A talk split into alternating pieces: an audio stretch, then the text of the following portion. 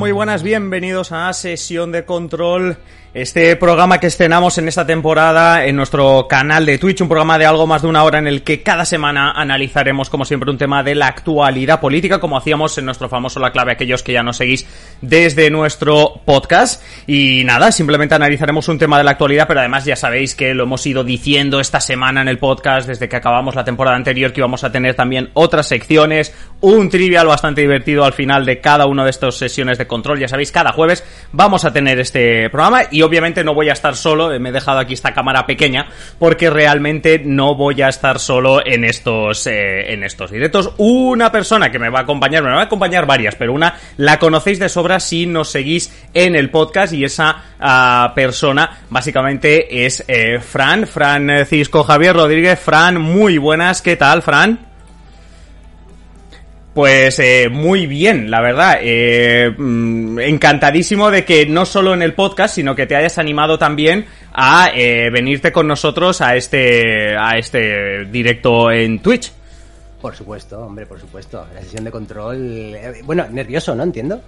Eh, hombre, la verdad que sí, porque fíjate una, fíjate una cosa, llevo como, eh, llevo como 30 segundos intentando ponerte en cámara, o sea, imagínate, eh, imagínate, no, no, realmente... Estoy, estoy en espíritu. Sí, sí, estás, estás en espíritu y, y la verdad que lo estoy intentando, ¿eh? Lo estoy intentando, pero bueno, mientras, mientras lo voy intentando y aunque tampoco no sé si lo voy a conseguir con otra persona que también nos va a acompañar, tanto hoy como el resto de jueves, eh, deja, dejadme primero que lo vaya a intentar y luego si no funciona, pues eh, la presentamos y que no, y que sea en formato espiritual también como Fran. Eh, Alba, muy buenas, Alba Moreno, ¿qué tal, Alba?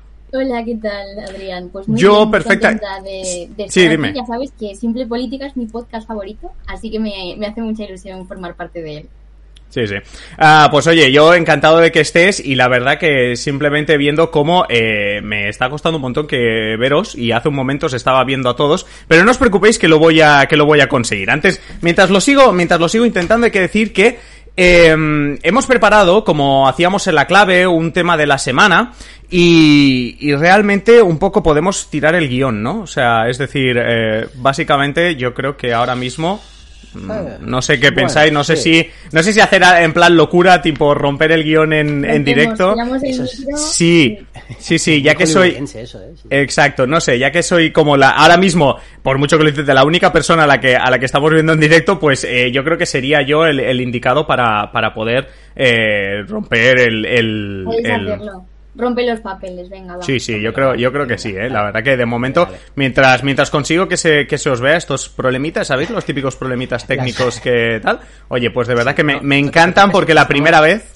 la primera vez esto- escondidos, estamos escondidos detrás de las butacas. de- ¿Sabéis, ¿Sabéis lo mejor de todo? Que lo que sí que he comprobado y podéis estar tranquilos es que se os está escuchando. Eso, eso es lo que más, lo que más rabia me da, ¿no? Que, bueno, o sea, que me gusta, ¿eh? Que se os escuche, pero me da mucha rabia. Bueno, eh, mientras lo, mientras lo consigo, hay que decir que el tema de la semana que nosotros queríamos tratar es un tema muy nuestro, eh, en el sentido de que es un tema que es algo complejo, pero que tratábamos de explicar de alguna manera, y es el MidCat, ese proyecto de gasoducto que debería unir a España con el centro de Europa. Y es que ya hace tiempo que se habla de él, pero con la crisis energética que se nos ha venido encima, pues sobre todo desde la Unión Europea en general y Alemania y España en particular, han puesto muchos esfuerzos en que esto fuese una realidad para los próximos meses. Eso sí, la noticia ha estado estos días en el no de Francia, estos días, esta semana, con Emmanuel Macron a la cabeza de un gobierno que se ha negado con rotundidad porque no considera que sea una solución al problema de abastecimiento que, bueno, pues se nos viene este invierno, que se nos está viniendo ya con los precios que estamos viendo de la energía y que se nos va a venir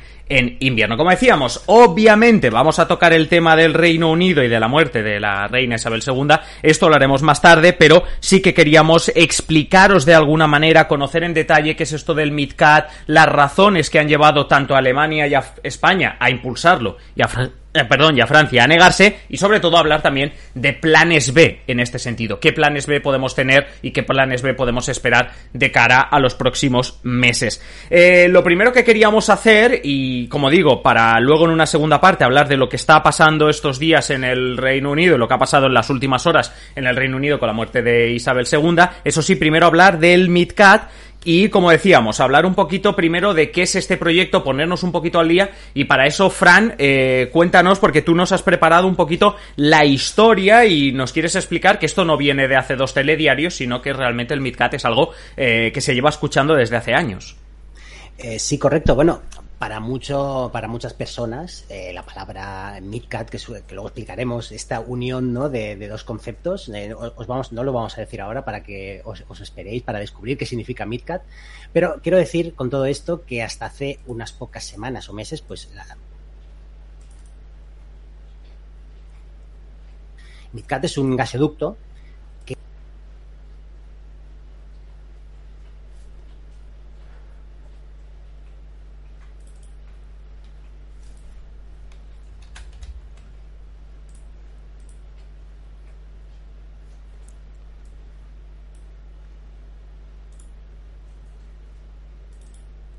Hmm.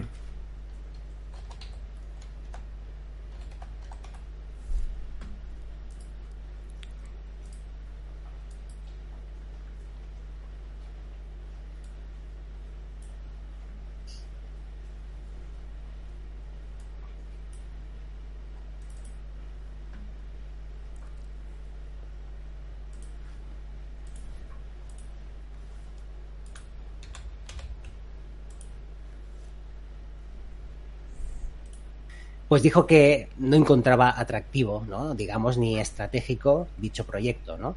Por lo que se quedaron kilómetros de tubería abandonados, no se hizo nada. Entonces el gasoducto finaliza en Hostalric, que está aquí cerca de Barcelona, y, desde, y de ahí le quedan unos 225-227 kilómetros hasta llegar a territorio galo, pasando por debajo de los Pirineos.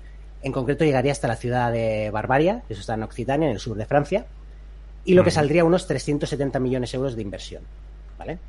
Lo que luego, para hacer pasar este gasoducto, que es el principal objetivo que ahora está sobre la mesa, por toda Francia y de ahí subir al norte y centro de Europa para suplir la carestía de gas, se requieren unos 3.000 millones de euros más, según el gobierno francés. ¿vale? Digamos que a partir de la negativa ¿no? de, del, del, del, gobierno galo a tirar adelante en 2011 este proyecto, Enagas comienza a presionar, ¿no? a hacer campaña pues, para hacer realidad este proyecto.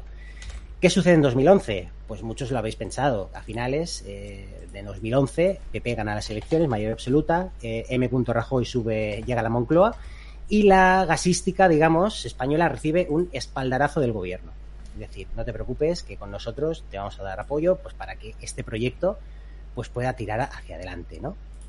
Con estas eh, llegamos a 2015, cuando el gobierno de Mariano Rajoy ya reactiva el proyecto importante, con Arias Cañete colocado ya en la Comisión Europea, ¿vale? el exministro ya en la Comisión Europea. Fue en este momento que comenzó a llamarse MidCat, en referencia, ahora os lo vamos a explicar qué significa, a las dos regiones, Midi y Cataluña, pues que pretendía unir, eh, unir este gasoducto. ¿no? Por entonces hay que recordar que el ministro de Energía era José Manuel Soria, que decía que el gasoducto estaría listo para 2020. Estamos en el 22 y nanay. Por lo tanto, eh, pasaron, pasó un año, en el 2016, desde España, pues veían que, este proyecto pues, pues que, no, acababa de convencer a los franceses. Así que digamos que se vienen arriba ¿no? Eh, y deciden revisar el proyecto para ampliar la red de gasoductos hacia el oeste de ambos países. ¿vale? Hacer ramificaciones. O sea, el, proyecto se va de madre. Se hace más ambicioso, un poco con el objetivo de que a Francia pues, le acabe de, de, de gustar. ¿no? A todo esto, eh, no estamos hablando, y esto es muy importante, eh, del tema ambiental y de la oposición de ecologistas ¿no? y otras aso asociaciones ciudadanas, esa oposición al, al MidCat, ¿no? porque al conocerse detalles del proyecto, digamos que surgió una oposición ciudadana y vecinal en los distintos pueblos y comarcas por donde tenía que pasar el gasoducto, ¿no? En Cataluña especialmente, y vamos a poner un caso de Castellà del Vallès, que es aquí un municipio aquí cercano a Barcelona, es eh, donde hubo mucha opacidad sobre este proyecto, tal como denunció la oposición municipal. Los ecologistas, por su parte, pues denunciaban pues, que este gasoducto cruzaba zonas de especial interés natural y que los estudios ambientales del proyecto eran deficientes. Hay que decir a todo esto que un gasoducto produce una deforestación importante por allí donde pasa. Por hacer más o menos una, un eh, un metro de diámetro del gasoducto puede provocar la deforestación de 20 metros alrededor. Por lo tanto, estamos hablando de una infraestructura pues con un cierto impacto sobre, sobre el medio ambiente, ¿no? Pero venga, vamos allá. Abril del 2018. Y ya empezamos eh, con las fechas importantes. Ese mes se filtra a la prensa, y si no me equivoco, creo que lo publicó La Marea, un estudio secreto, en principio, bueno, secreto porque no lo publicaron, de la Comisión Europea, en el que se hacía un análisis coste-beneficio del MidCat que ponía en duda su viabilidad. O sea, este informe de la Comisión venía a decir que era caro para lo que se iba a usar. Es decir, es como cuando eh, tú de pequeño ibas con tu madre a comprarte unas bambas y tú querías las Air Max, Michael Jordan, no sé qué, y tu madre te miraba y te decía, Angélico mío, tú no te metes en mates de espaldas, ¿verdad? Pues entonces no te hacen falta estas, estas bambas, ¿no? Pues es un poco lo que sucedió por entonces, ¿no? Y este informe, digamos que ya dio la puntilla y parece que acabó de convencer a Francia de, de que no era una gran idea, ¿no? Y de ahí que un año después, en enero del 19, la Comisión Nacional del Mercado y la Competencia y la Comisión de Regulación del Energy, que es los reguladores energéticos. Qué, qué buen francés tienes, ¿eh? Correcto.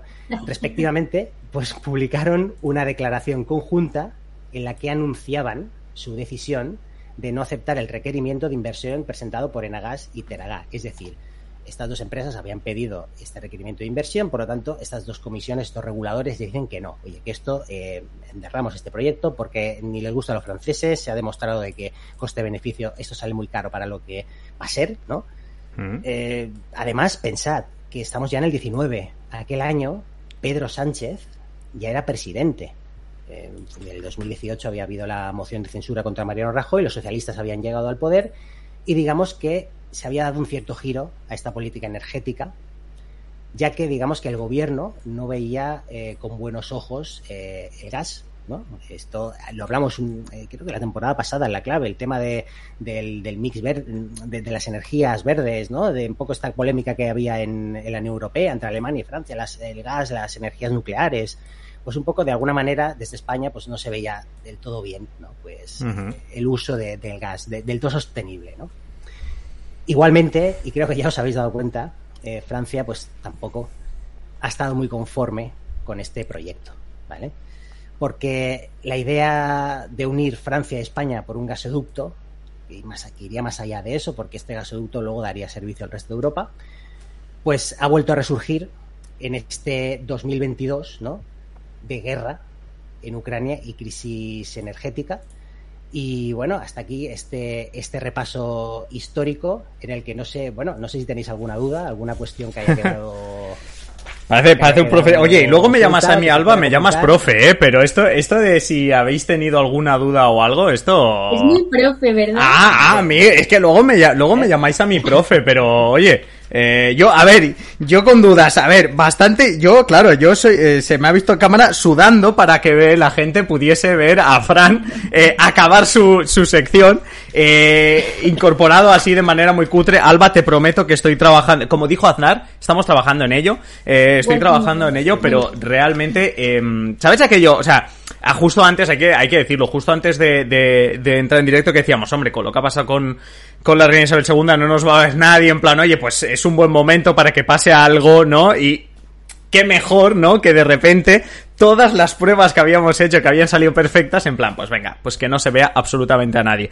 No, eh, oye, lo que sí que... am, una de las cosas que me sorprende es el tema de, las vueltas a veces que se le da, y esto la Unión Europea es como un experto, a un mismo proyecto, ¿sabes? O sea, la de vueltas que se le da a, a, a un mismo proyecto, en este caso como el, el- bueno, el, el MidCat, pero hay un montón de proyectos en Bruselas Correcto. que serían el mismo, el mismo ejemplo, ¿eh? O sea, el- No, no, al final es el contexto histórico, ¿no? A ver, eh, ¿quién nos iba a decir en el 2018, 2019, que es cuando los reguladores entierran el proyecto del MidCat, quién iba a decir que, qué sé, que tres años después a Putin pues eh, iba a decidir unilateralmente invadir Ucrania, ¿no? Y provocar Sí. esta crisis energética, ¿no? Y de alguna manera, pues sí que es cierto que lo que tú dices, hay un montón de proyectos, ¿no? Que tienen una serie de idas y venidas, ¿no? Pero que también Mm. tienen mucho que ver con, con el contexto histórico en los que se producen, ¿no? A ver, eh, al final, eh, en el 2016, 2010, 2011, que es cuando este proyecto empieza a tirar adelante, sí. eh, bueno, pues al final la gente pues piensa, bueno, pues esto es un negociete que quieren hacer estas gasísticas, tal, qué, necesidad, si ya cada uno estaba más o menos eh, estaban abastecidos, ¿no? Pero claro, 10 años después la situación cambia del todo y tienes que, te ves obligado a replantear la partida. El propio gobierno socialista que con el gas pues tenía así un poco de una relación un poco tirante, pues ahora está apostando fuerte por este gasoducto, no sé el contexto hace mucho. De ahí la importancia que siempre hablamos aquí en el podcast de la historia, ¿no? De, de entender la, historia para un poco entender qué está pasando actualmente. No, y ya, y ya no solo, y ya no solo conocer, conocer la historia, sino el hecho de eh, la posición histórica que luego veremos también de Francia en todo este tema, obviamente eh, Alemania, etcétera, etcétera, que también me parece como, como bastante, bastante interesante. Em, bueno, bueno, bueno, soy, soy, soy, el, soy un crack, ¿eh? O sea, ya, ya, ya estamos todos. Bueno, falta, falta Noelia Casado, que también nos va a acompañar, que la tendremos en unos minutos. Eh, de la, o sea, es decir, eh, si tengo que hacer un curso, o sea, voy a hacer un curso de cómo eh, solucionar estos problemas de la manera más cutre, o yo creo que ya cuando tengamos, cuando tengamos tiempo, eh, os contaré eh, de la manera más cutre que os podáis imaginar ha sido cómo he solucionado el, el, problema, pero esto yo creo que me lo guardo para hacer un curso, para, para vender algún, algún curso o algo, ¿eh? ¿El qué, perdona? ¿Que no te he escuchado? minutos de tensión, ¿eh? A ver, eh, es que volvemos a lo mismo. Seguramente, no, o sea, a ver, sí que tenemos espectadores, así que un saludo a todos ellos. Ya os digo que nos está viendo gente, pero es verdad que pensábamos, no nos va a ver nadie, mm, vamos a liarla hoy. Pero, sinceramente, soy demasiado perfeccionista como para no quiero que se líe nunca. Y, hoy tampoco quería, ¿no? Eh, pero oye, de verdad que siempre podremos decir que nos estrenamos eh, pues en un escenario, digámoslo así, histórico, en un día histórico, porque realmente eh, luego lo comentaremos después de siete décadas de reinado. Ha sido el fallecimiento de Isabel II, así que podemos decir que estamos eh, a tope en uno de los eh, días históricos, por decirlo así, en, eh, bueno, yo creo que la historia, no solo del Reino Unido, ¿eh? que por cierto, luego tenemos que hablar de la Commonwealth, y de cómo esto también eh, les afecta. Pero bueno, ese es otro, ese es otro, ese es otro tema. Hablábamos de la historia y cuando hablábamos de la historia he dicho, oye, lo que tenemos que comentar también es las diferentes posiciones y sobre todo entender por qué España, Alemania están apretando por un lado, por qué Francia históricamente había dicho que no, se mantiene en el no y para eso tenemos a la cuarta pata de este directo que es Noelia Casado. Noelia, muy buenas, ¿qué tal? Eh, nosotros también de que, de que estés y, sobre todo porque, porque estaba comentando ahora que eh, precisamente contigo queríamos hablar, queríamos repasar eh, esta cuestión, esta cuestión de las diferentes posiciones que se han, ah, bueno, pues que se han manifestado en estas últimas semanas. Y bueno, pues cuéntanos un poquito sobre los principales países, los protagonistas, que básicamente somos nosotros, Alemania, Francia. bueno, pues cómo está un poco el tema. Bueno, pues como ya habéis comentado, España recupera hace poco tiempo, hace unas semanas, este proyecto. Em, la ministra eh, Teresa Rivera eh, dice que el proyecto podía estar terminado en ocho o nueve meses, un poco para traerlo a colación en el contexto de crisis energética que, que, bueno, todos los países de Europa están viendo cómo se las apañan este invierno, porque está claro que va a haber un problema mm, para tener calefacción, básicamente, ¿no? Entonces se aprovecha esta percha de emergencia, después se tiene que aclarar que este sería el tiempo desde que empezasen las obras, que no es que digamos mañana que sí y en ocho meses tengamos el proyecto hecho y entonces desde el primer momento ya desde la Generalitat empiezan a poner en duda eh, la positividad del gobierno central porque no confían mucho en que Francia dé su brazo a, torcer. Finalmente hemos visto que, que ha sido así, ¿no? Primero Francia dijo que bueno, que iba a valorar el proyecto a ver qué pasaba y, y es en este momento en el que entra en juego Alemania. ¿Qué pasa? Alemania es el país que, más dependía de Rusia para obtener gas y claramente ahora ni queda bonito ni se puede seguir financiando a Putin, ¿no? Entonces, Alemania pues es el país que más dificultades está enfrentando para asegurarse el gas de cara al invierno. Eh, entonces, bueno, pues aquí ve una vía y, y, Scholz dice, bueno, voy a hacer un movimiento, me voy a poner en contacto con Pedro Sánchez, voy a apoyar este proyecto.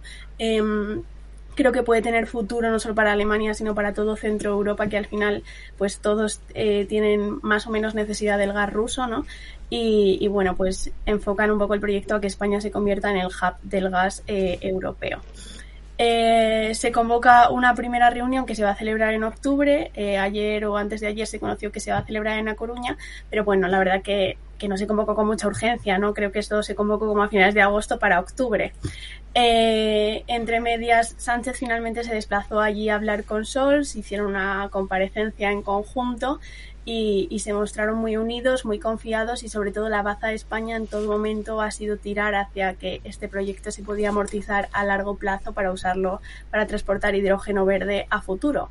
¿Por qué? Porque eh, la Unión Europea, en concreto la Comisión, Ursula von der Leyen ya ha dicho en varias ocasiones que es muy interesante el papel de España de cara a esta energía en pues de aquí a 10 años, ¿no? Entonces, pues, ¿qué pasa? Básicamente, Francia ve un poco comida su tostada a nivel de liderazgo europeo y, por otro lado, es un proyecto que no le interesa. ¿Por qué no le interesa? Primero, no constituye una, una prioridad para Francia. Francia sabemos que tiene mm, bastante peso de la energía nuclear y si no tiene más es porque las tiene paradas, pero digamos que Francia tiene ese plan B y en principio no necesita eh, más gas de España. Eh, Macron en su negativa como más rotunda, eh, saca a colación que España y Francia ya tienen dos gasoductos que no se están utilizando tanto como se podría y pues que básicamente que no tiene sentido invertir en un proyecto del pasado como es el gas.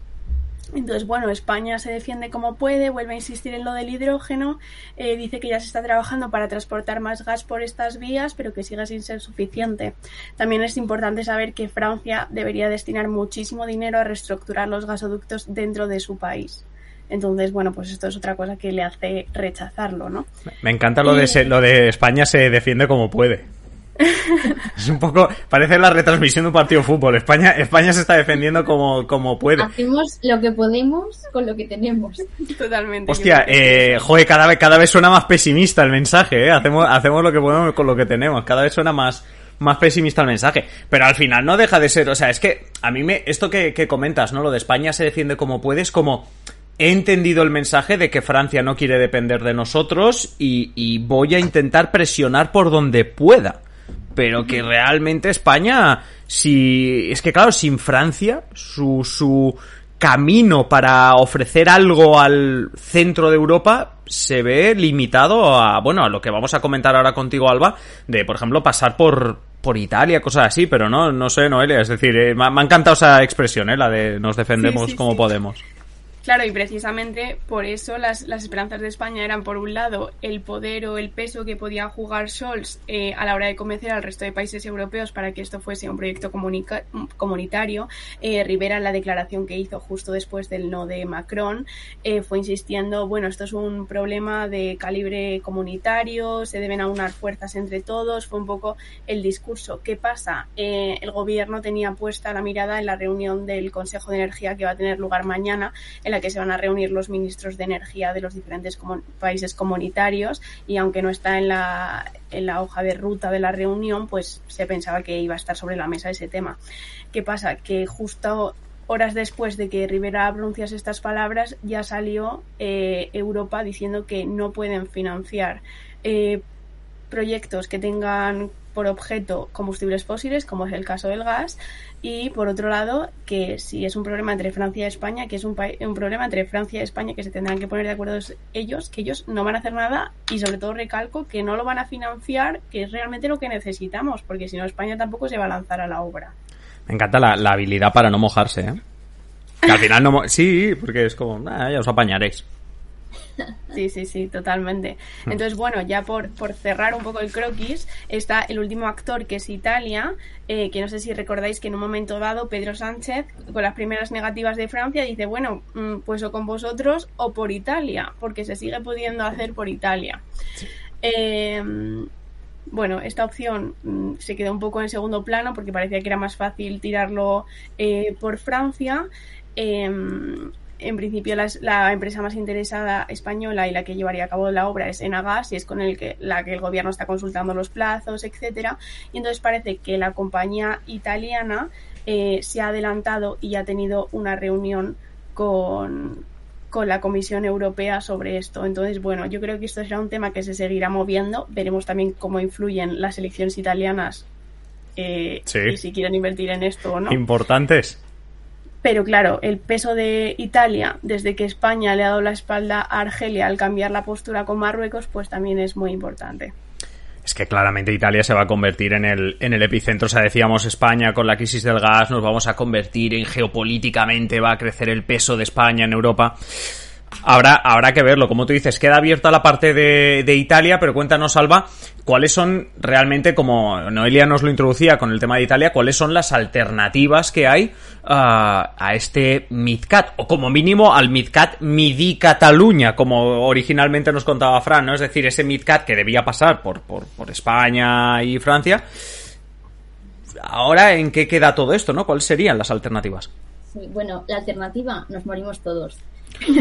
Si quieres apago ya. o sea, ahora que he conseguido que se vean todas las cámaras, eh, No, no, claro, Noelia. Noelia se ha perdido el show en el que este directo ha estado 10 minutos viéndome mi cara y escuchando a Fran y Alba. Pero bueno, más allá de eso. Eh, no, oye, eh, danos algo más positivo porque, a ver, vamos a intentar hacer esto. O sea, que sea como un, ¿sabes? Que la promesa sea que cada semana vamos a intentar darle un toquecito, no sé, un toquetito centennial. Yo no pensaba que el toque, que el toque centennial era nos vamos a morir todos, ¿eh? Pues lo es. Ah, lo es. Ah, Eh. vale, pues, eh, pues nada, supo- eh, lo siento a la audiencia porque yo pensaba... llaman. Sí, ya, ya, ya, ya. Venga, pues, pues nada, bueno, cuéntanos, y si no morimos, ¿qué va a pasar? Venga, va, si no morimos, ¿qué? Bueno, antes de nada, eh, solo me gustaría recalcar que de Rusia dependen eh, del suministro de gas muchos países como Hungría, Eslovaquia, eh, Polonia, eh, Letonia, República Checa y Alemania, como, como decía Noelia, que al final es uno de los países eh, más afectados. Después hablaremos de eso y ese miedo eh, a las represalias pues está llevando a los países a tomar pues esas decisiones, no medidas para eh, ahorrar la máxima energía posible y para no depender de, de Rusia estratégicamente. En este sentido, España se ha posicionado, y esto ha sido muy inteligente, eh, como un proveedor clave para el norte de, Europa, que han sido eh, los países más afectados por esta crisis. Primero porque tiene una gran capacidad de regasificación, que lo veremos ahora más adelante, y porque el almacenamiento de gas que, que tiene España está por encima de la media europea. Pero también porque no solo recibe gas de, de Rusia, que, que lo recibe, eh, sino porque también recibe de otros países proveedores como Argelia, Trinidad y Tobago, Estados Unidos, eh, Nigeria o, o Qatar.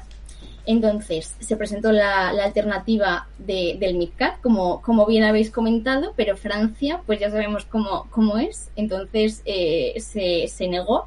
Y España propuso el gasoducto submarino que comentaba antes Noelia entre Barcelona y Livorno, que, que, está en Italia.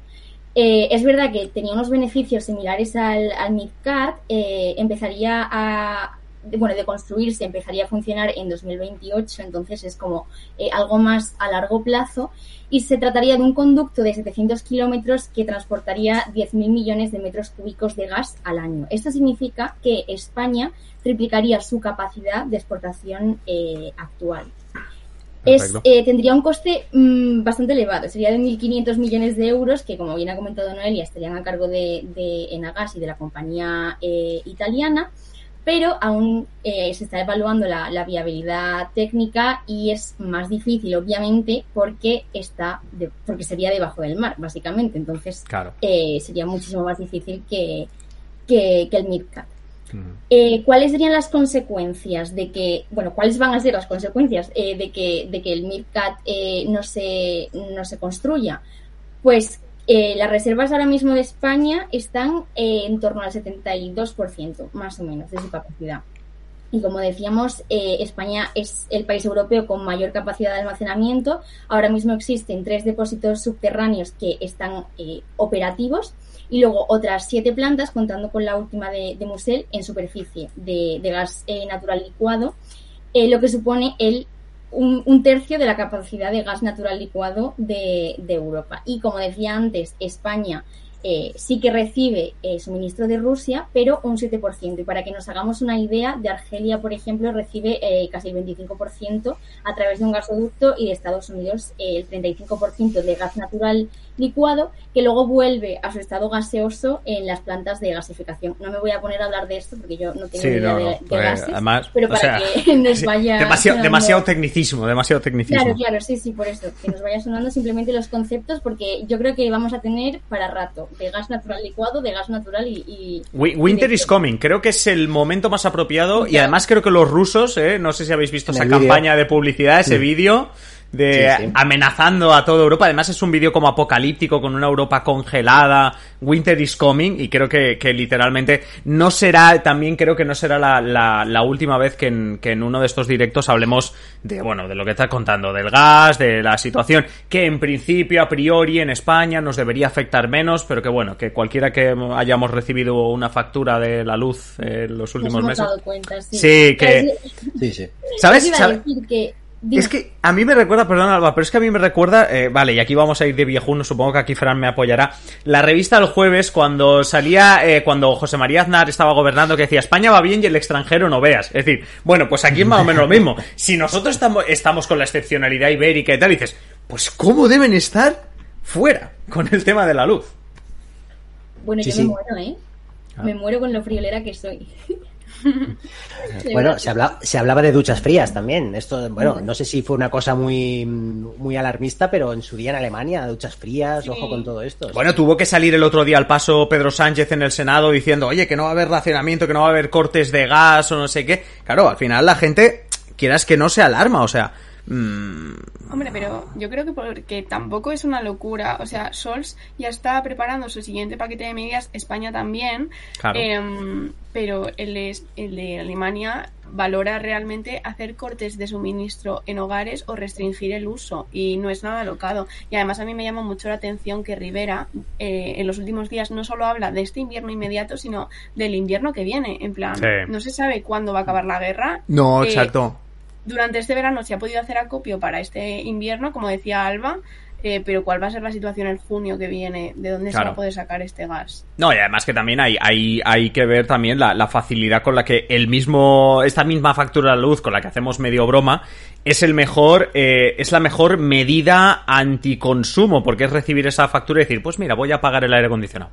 Porque me he acojonado un poco de la factura, ¿no? Pues es un poco, es un poco la, la, principal medida, pero, pero bueno, cuéntanos un poquito más sobre estas consecuencias, Alba. Sí, bueno, o sea, al final eh, no, no es que nos vayamos a quedar sin gas en, en España, porque sí que es verdad que podrían sustituirse mm, por gas que provenga de otros países proveedores, pero como decíamos, como comentábamos, sí que va a haber un- una subida de precios pues bastante eh, elevada.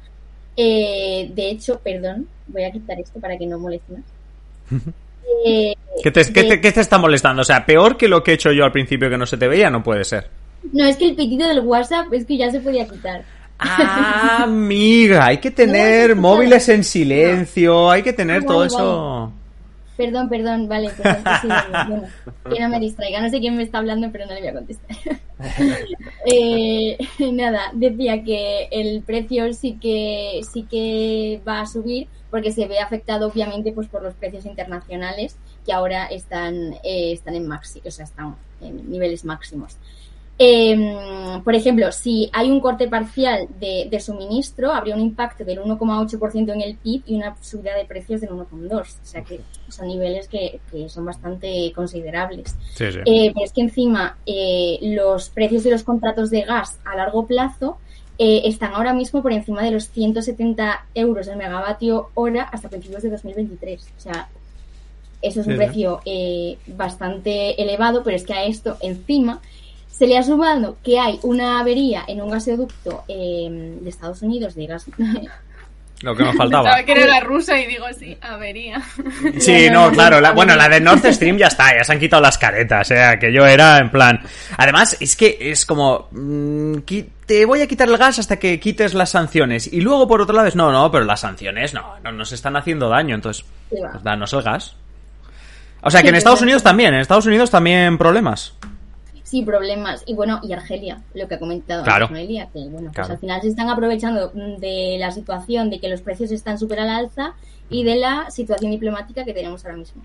Sí, no, a ver, esto eh, en, el, en, los, en la época álgida del Prusés aquí en Cataluña, llamábamos, Fran, tú te acordás, jugada maestra, a cada cosa que hacía el independentismo, eh, la, la jugada maestra. Yo creo que aquí Pedro Sánchez con Algeria, yo creo que en todo su mandato desde 2018 es la, la jugada maestra por, por antonomasia, yo creo. ¿eh? Sí, hombre, claro, a ver, eh, yo creo que ha puesto una balanza eh, gas en Argelia o, si, o controlar la frontera sur con Marruecos. Yo creo que ha visto sí. los, la razón que sea, los informes tendrá más información que nosotros seguramente, mm. pero ha, ha, contemplado pues que era más importante cerrar el frente marroquí que no el argelino. Sí, sí. Bueno, pero sí, pero, pero todo tiene sus consecuencias. Claro. No, no, claro, al final todo tiene sus consecuencias. Claro, oye, hablando de consecuencias y por, y por terminar este, este tema, eh, Alba, nosotros parece que estamos medianamente a salvo, aunque no del todo. Pero el principal país de la Unión Europea, el principal país europeo, Alemania, está seriamente amenazado de cara a este Winter is Coming. ¿Qué pasa si Alemania uh, se queda sin gas? Pues es que, eh, como comentabas, eh, Alemania depende, o sea, su economía depende de los, hidrocarburos eh, rusos, entonces esto podría afectar y va a afectar algunas de, sus industrias y esto frenaría bastante la economía. Esto obviamente también afecta a España porque después de Francia, eh, Alemania es el principal socio comercial de, España. O sea, al final importamos automóviles, alimentos. los alemanes son uno de los principales, de una, de las principales fuentes de ingresos del turismo en, España, que ya los vemos todos los veranos en Fuengirola. entonces, pues, pues nos va a afectar bastante.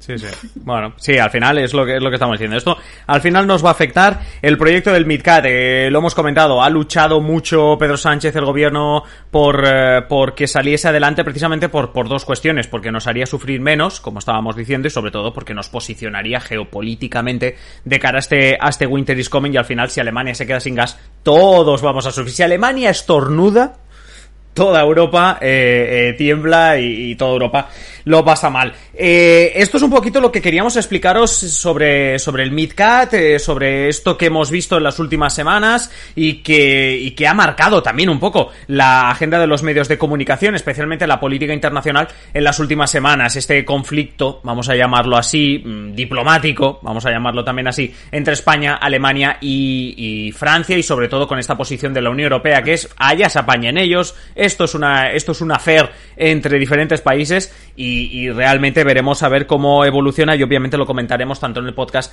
como en los directos. Pero además de encargarnos del tema de la semana, que siempre traeremos un tema de la semana, os dijimos ya en el podcast, os hemos dicho al inicio que traeremos unas secciones, que cada uno de vosotros, en este caso Alba, Fran, Noelia, os habéis preparado unas secciones que vamos a tener cada semana y quizá me gustaría empezar por la sección eh, más relacionada con, con la actualidad. Y es que Alba, cuéntanos, porque tú te vas a encargar cada semana de traernos el dramita de la semana, el drama de la semana. Y, yo creo que además, como casi nos está anunciando nuestro nuevo seguidor, nuestro Uruguay Hackett, que, bueno, pues que manda este mensaje, descanse en paz la reina Isabel II, pues yo creo que nos vamos a trasladar al Reino Unido para hablar de el, el dramita, o vamos a poner un poco más serios, el, el drama de la semana. Porque en el Reino Unido, además, ya antes de los sucesos de este jueves, digamos que ya, ya era protagonista un poquito en cuanto a drama.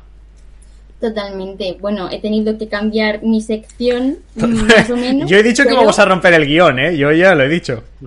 Claro, sí, o sea, ha sido como reenfocarla un poco, porque sí que iba muy enfocada Reino Unido, la salida de Boris Johnson y la entrada de, de. Pero bueno, eh, esta es la vida real, eh, somos periodistas, es, es, es lo que toca. Y yo estoy hoy llorando porque yo soy muy pro Reina Isabel y me he puesto de negro, de luto. Has hecho como los de la BBC, has hecho como, como el sí. protocolo, como el puente de Londres ha caído, has hecho tú el protocolo de puente de Londres ha caído. Oye, y si no me falla la cámara HD de Noelia, creo que también ha... Pero, pero tú ya venías así o ha sido un cambio ahí en el armario rápido? A ver, eso iba a decir, que yo vista de negro no es una novedad. Ah, vale. Es Vale. No se lo puede dedicar a la reina, lo siento. Ah, vale, vale, vale. Bueno, eh, no sé, yo creo que el, el que más, el más eh, alegre, digámoslo así, que viene vestido es Fran, no sé, un poco ese azul. Bueno, Sí, bueno, si habéis seguido los episodios de historia en los que tratamos estos enfrentamientos entre Reino Unido y España, pues bueno, es broma, es broma. Madre mía, pero podríamos hacer, podríamos hacer como, como un episodio de cinco horas, ¿eh? Con todo lo que nos has contado entre, entre... Sí, ahora hablamos de un conflicto España-Francia, digámoslo así, de que España y Francia no se llevan muy bien, pero España y Reino Unido, atendiendo un poco a los episodios de historia de, bueno, tuyos, Fran, eh, también tela, ¿no? Es como... Um, Sí, no sé, las han tenido. o sea, me recuerda el meme ese de, de Willy, el conserje de los Simpsons, cuando dice malditos escoceses y los ingleses, Antes malditos escoceses y escoceses, ¿no? España está enfrentada con toda Europa y no lo sabíamos, ¿no? Eh, sí, sí, tenemos y- rivalidad con toda que Europa. Esto hace 200 o 300 años, pues tampoco hubiera sido una mala noticia. Ah, bueno, eso. bueno, cuenta- cuéntanos, Alba, el- el dramita. eh, el dramita. sí. Sí, sí, el dramita, Alba. Sí, sí, es un drama. Eh, bueno, es, es que esta mañana eh, yo estaba trabajando y de repente entro a Twitter eh, por casualidad y veo que todo el mundo está deeply concerned por lo de la reina y yo Sí. digo, que me he perdido aquí.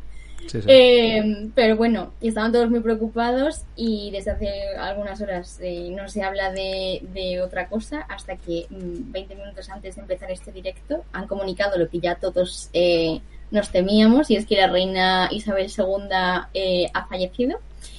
Y nada, es que estoy muy triste, es que estoy muy triste. Entonces, tú, tú- tú- a lo mejor eres tú Uruguay Hackett que nos ha dejado ese mensaje de descanse en paz, Sí, la sí. reina Isabel II. Eh, hombre, son siete décadas de, de- de reinado. No es por un año, no es el reinado más largo, que por cierto, Fran, deberíamos ya estar haciendo un episodio sobre, sobre eso, sobre los reinados más largos. No nos ha dado tiempo a hacerlo, pero, pero lo, lo- lo haremos. Lo Eh, apuntamos, lo apuntamos. dime, dime, Fran. Lo, lo apuntamos. Lo apuntamos, por supuesto. Eh, no, lo digo porque, por justificar un poco esa tristeza, ese negro en el, eh, en el vestido de, de Alba. Em, sí, a ver, es, es una noticia, es esas noticias, como pasa con, bueno, pues con personajes públicos de esa, de una edad avanzada, que dices, bueno, pues algún día sabes que, que va a llegar. Pero bueno, que, que, Pero no te, que nunca- no te nunca esperas. piensas que, que va a llegar el día. Correcto. Y, y es que nosotros, como ya estamos acostumbrados a vivir tantos momentos históricos, por favor, paremos ya, porque no podemos gestionar tanto. Ay, la generación de cristal otra vez, ¿no? ya está, ya está bien, ¿no? Pero, pero es que al final es un momento clave para la historia de Reino Unido, y, pero, pero también mundial, porque la reina tenía una popularidad increíble eh, en, en todo el mundo, pero es que encima Reino Unido, eh, bueno, hace dos semanas, hace unos días despidió a, a Boris Johnson y se invistió a la nueva primera ministra, ministra eh, Liz Truss, en el que ha sido su último evento público. Es que es Sí. muy fuerte porque hace dos días la vimos eh, dándole la mano a la primera ministra y hoy, pues, desgraciadamente ya Sí, no sí. entre nosotros. Además, hay una cuenta de Twitter e Instagram muy, que supongo que la seguís, que es DGMeme, la Dirección General de Memes de, de- de la Unión Europea, que hoy hacía un meme con Listras y decía Listras, ah, que me van a volver a extender. Cuando, justo aprovechando la, la, bueno, pues hombre, la, que desgracia. imagínate, imagínate ser ella en su primera semana de mandato y tener que dar un discurso, bueno, el discurso probablemente más importante de, de la historia de Reino Unido eh, reciente Sí, eh, y, de, y de su propio mandato, ¿no? O sea, sí, sí, sí. Yo creo que, o sea, ahora mismo ha sido, hace unos minutos, la cara del principal presentador de la BBC anunciando esto, pero el siguiente gran discurso va a ser el de, el de, el de Liz Truss, en este caso, como primera ministra, su primer toma de contacto con los británicos. No sé esto si va a ser algo positivo o no. Ya sabéis que en comunicación política esto al final se acaba analizando y todo esto tiene, tiene muchos enfoques, pero, pero realmente va a ser, va a ser interesante porque al, al final también hay que, hay que decir, más allá de la, del fallecimiento de la reina Isabel II, que en este caso tu dramita de la semana ya estaba enfocado en, el, en lo que estaba pasando en el Reino Unido. Sí, justo. eh, o sea, no era un dramita como tal, porque Boris Johnson ha salido y, parece que no le afecta demasiado. Eh, pero sí que es verdad que esta nueva etapa de, de Reino Unido eh, va, va a ser como todavía más fuerte, porque al final eh, la, la reina eh, es, es una figura clave para la cohesión de Reino Unido y de toda la Commonwealth. Sí, Entonces, sí, sí. ¿qué va a pasar ahora? Porque sí que es verdad que eh, yo creo que al final eh, toda, toda esa popularidad y, y, eh, esa- ese carisma de, de la reina Isabel es lo que ha cohesionado eh, y ha mantenido unido a, toda la Commonwealth y, a estos eh, dominios antiguos eh, británicos. Pero, pero, ¿qué va a pasar ahora, no? Porque, por ejemplo, pues algunos países ya habían mostrado su interés en, ser república. Pienso en Australia, sobre todo. Australia es uno de los que más socialmente era casi que el rey, Isabel II sostenía un poco la, tradición. Justo, justo. De hecho, es la jefa de Estado de 15 países, si no me equivoco. Correcto. Es que, ojo, que es importante, sí, sí. Por eso que al final yo creo que, va a tener un impacto muy grande también en, el orden mundial de ahora. ¿Qué va a pasar ahora, no? Sí, sí. La verdad que la, verdad que interesante porque no es que eh, no es una anécdota, una anécdota, a ver, un fallecimiento que, quiero decir una anécdota que no tenga trascendencia política, la puede tener, puede tener cierta trascendencia política también interna a nivel del Reino Unido, porque, bueno, el típica broma de que si Carlos no iba a gobernar, bueno, vale, ahora Carlos va a ser, eh, bueno, Carlos de Inglaterra va a ser, va a ser el, el, nuevo rey. Aceptación social de Carlos, ya no digo lo de Australia, Reino Unido. ¿Qué va a mm. pasar en Reino Unido con el nuevo monarca, con la monarquía, con la figura de la monarquía? Y con um, la reina consorte porque con el tema de Lady Di había oh, mucho, oh, Camila, oh, Camila. Sí. Sí, sí, sí. Bueno, eh, un par de temporadas más de The Crown, también te digo, ¿eh? The Crown, sí. Ah, Los guionistas de The Crown estarán Se están aplaudiendo. frotando las manos. Sí, sí, un, par de temporadas más de The Crown, seguro. Sí. Pero bueno, quería matizar una cosa, porque he estado leyendo muchas cosas y eh, mucha gente decía que eh, como se había, como la reina se ha muerto en Escocia, el Carlos no iba a ser nombrado rey hasta que llegara a, Londres por la operación Unicornio, que sí, ese concepto. Correcto. Eh, lo cierto es que Carlos, eh, en el momento en el que la reina se ha muerto, ya es rey eh, y hay una regla del derecho tradicional que así lo establece, que es Rex Nunquam Moritur, perdón. No, espérate, que, Fran sabe francés y ella sabe latín. Espérate, ojo, ojo. Un año de latín. Madre mía, qué nivel. Quiere decir que, el rey nunca muere, ¿no? Que, pero que el soberano, el rey, debe morir porque todos morimos, pero que el gobierno debe continuar. En este sentido, eh, sí que es verdad que, la, que Carlos ya es rey, pero se nombrará cuando la reina esté en Londres. Correcto, sí, porque hay que decir también para, por ejemplo, Gustavo que nos escribe en el chat y pregunta que si la reina Isabel murió, pues sí, hay que recapitular, hacemos como estos directos a veces que, oye, que hay que recapitular. Sí, eh, hace, bueno, pues ahora era como una hora más o menos que se, que se ha hecho oficial o que, o que los medios de comunicación han dado la noticia oficial de que la reina Isabel II eh, de Inglaterra, después de siete décadas en el trono, ha fallecido. Y ahora estábamos comentando contigo, Alba, pues eso, que es el, como el tramita de la semana en esta, Hemos empezado mal esta sección del dramita con un drama real. real y nunca mejor dicho lo de real. Nunca mejor dicho lo de real. Y que, y que será interesante también ver eh, en los próximos días pues cómo funciona esta operación unicornio en la cual eh, la reina ha fallecido en Escocia tendrá que llegar hasta Inglaterra, en este caso hasta Londres, para esa otra operación, la del puente de Londres, en la cual veremos que por cierto he estado, he estado leyendo que, el, que todo lo que involucra el funeral, todo eso, son cientos de millones de libras, cuando no miles de millones.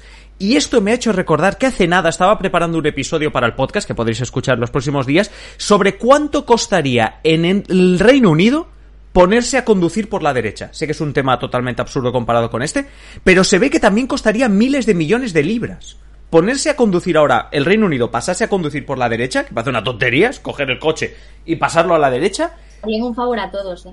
Vale, pues y, estos y estos miles de millones no son de cambiar el volante de lado, ¿vale? No no no son, sino las señales, ¿vale? Cambiar la, señal. Y hay un montón de cosas que tendrían que cambiar, que os recomiendo el episodio que creo que saldrá la semana que viene.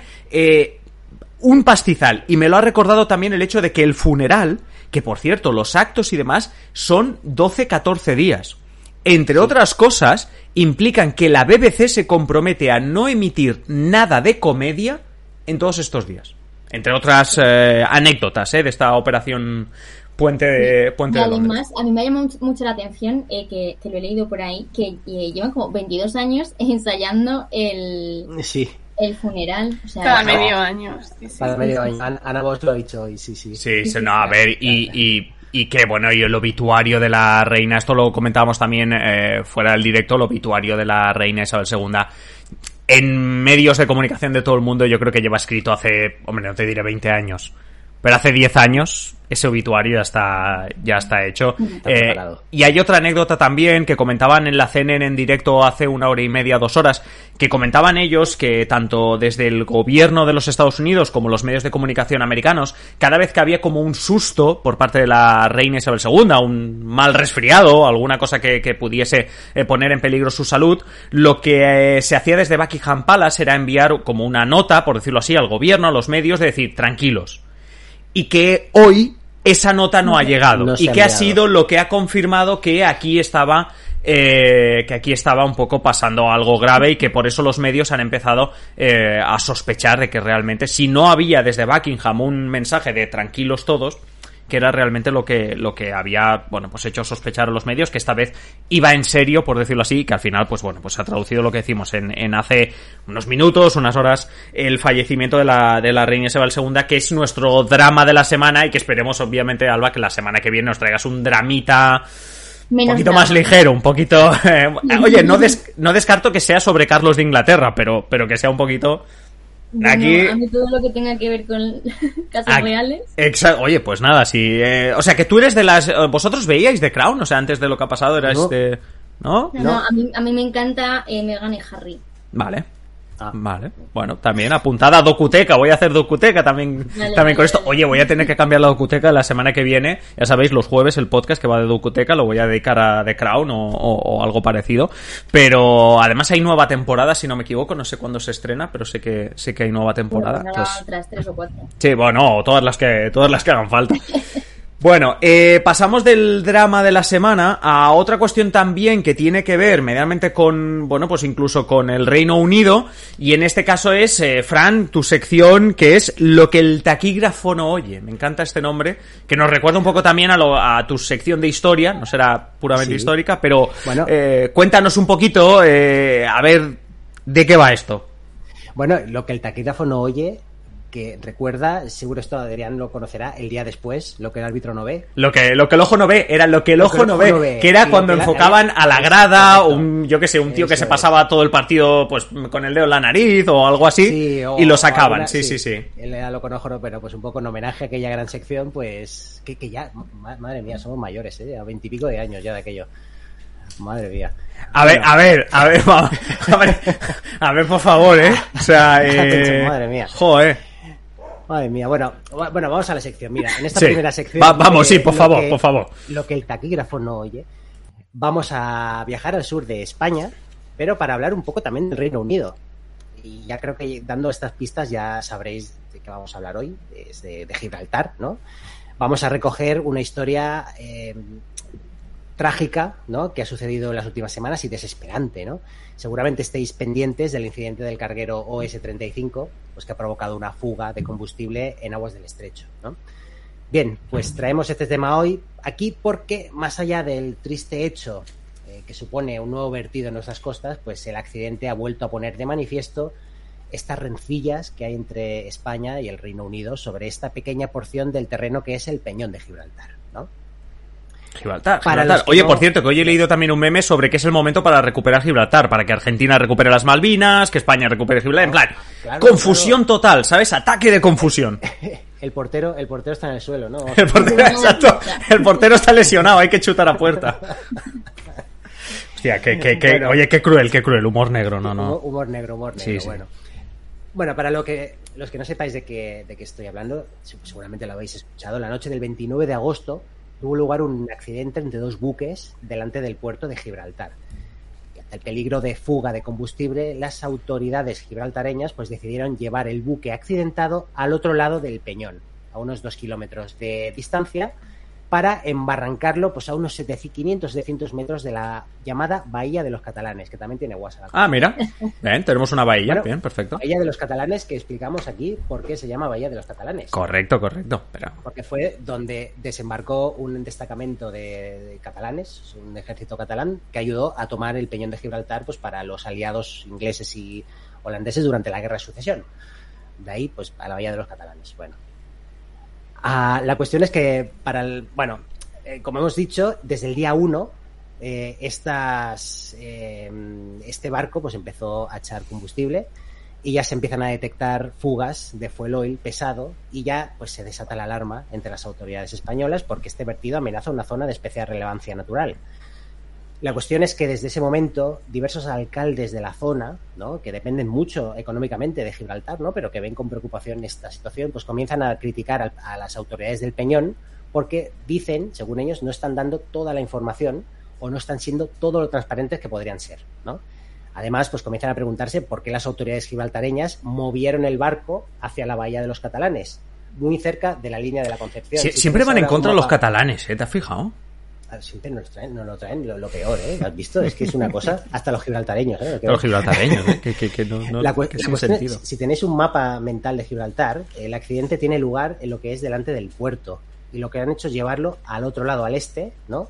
Para darle la vuelta, embarrancarlo en el otro lado del peñón, ¿vale?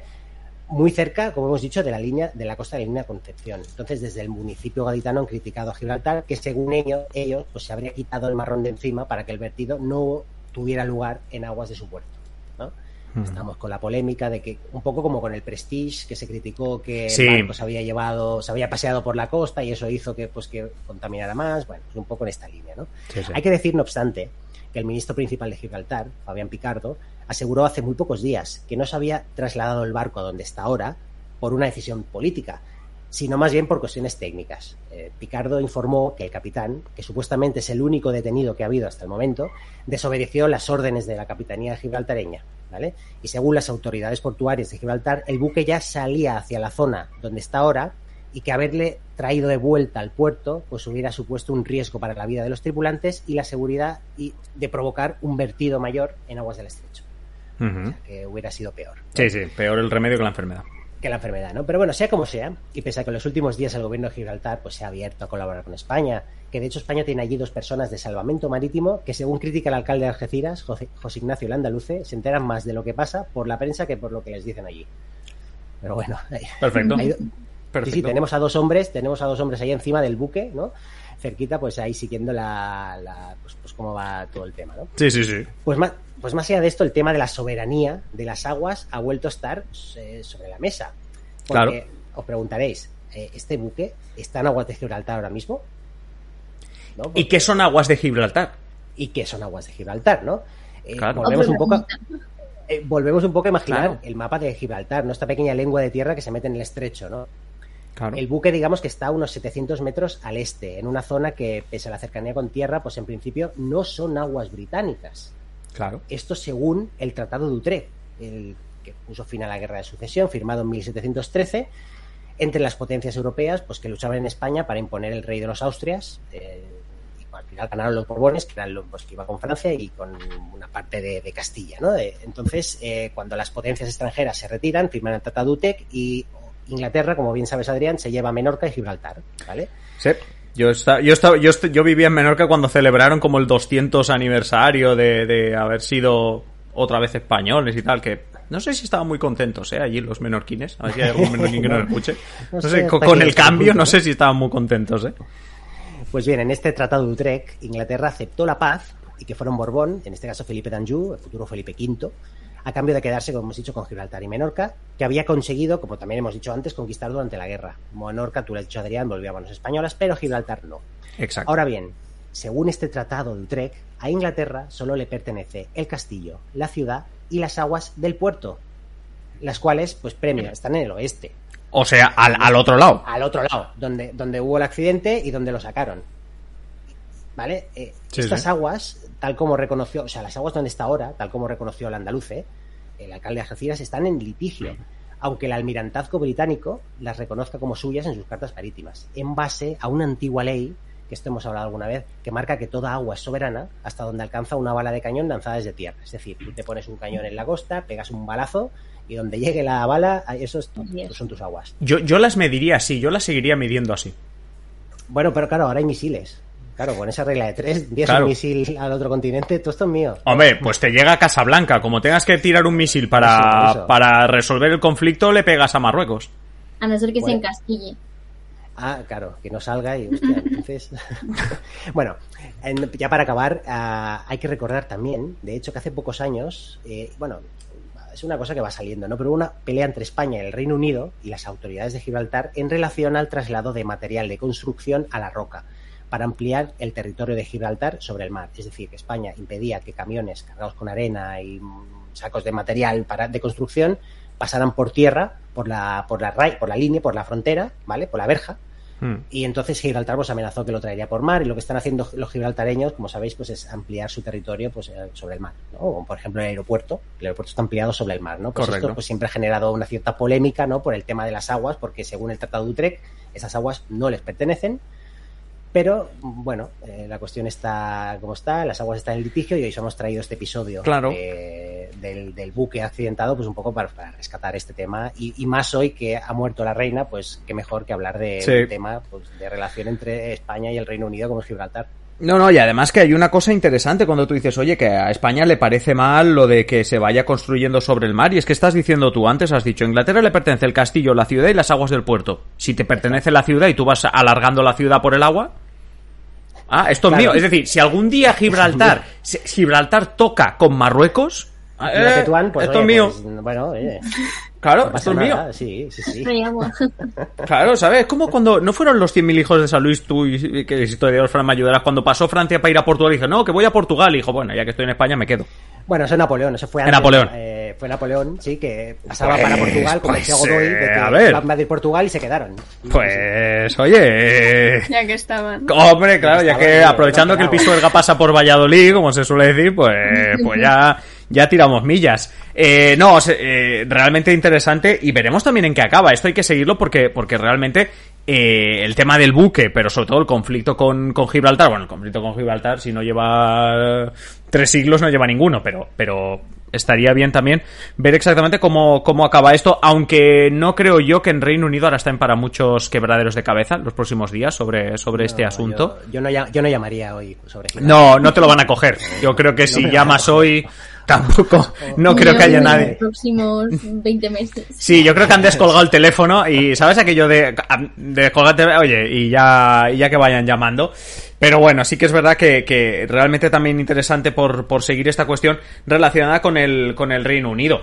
Y siguiendo con nuestras eh, secciones de este, de este sesión de control que vamos a tener cada semana, también Noelia nos traes una, y es que a ti lo que te gustan no son tanto los dramas como Alba, aunque te gusta vestir de negro, pero no te gustan tanto los dramas, sino que tú eres más de lo que se cuece en el Congreso. Tú eres más de la política nuestra, del día a día, eh, de, la política española. Y precisamente una de las creo, bueno, nos lo vas a explicar tú, una de las cuestiones eh, principales de este, eh, de lo que se cuece en el Congreso, tiene que ver con las comisiones, algo que normalmente en la televisión no vemos, si es que cuando vemos el repaso en las noticias vemos el pleno, etcétera, pero que son súper importantes y hemos querido en esta primera vez que presentamos tu sección, que nos expliques un poquito más de qué nos vas a hablar en las próximas semanas. ¿Qué es esto de las comisiones y por qué son importantes eh, eh, y qué se cuece en ellas?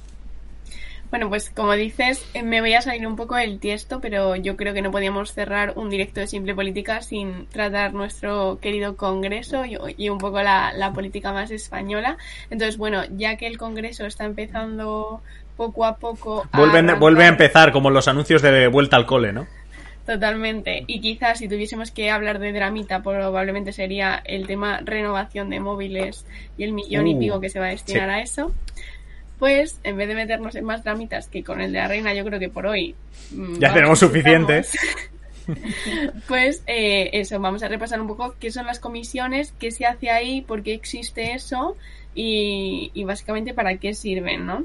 Eh, bueno, pues el, el, reglamento de lo que son las cámaras, tanto del Congreso y del Senado, dice que, que el funcionamiento se dará tanto en lo que es la Cámara como en lo que son las comisiones. Y yo diría que las comisiones básicamente son grupos de, de personas, eh, se establecen el, el, número de personas de cada partido, eh, eso lo va decidiendo la mesa y se deciden después de, los, de las elecciones.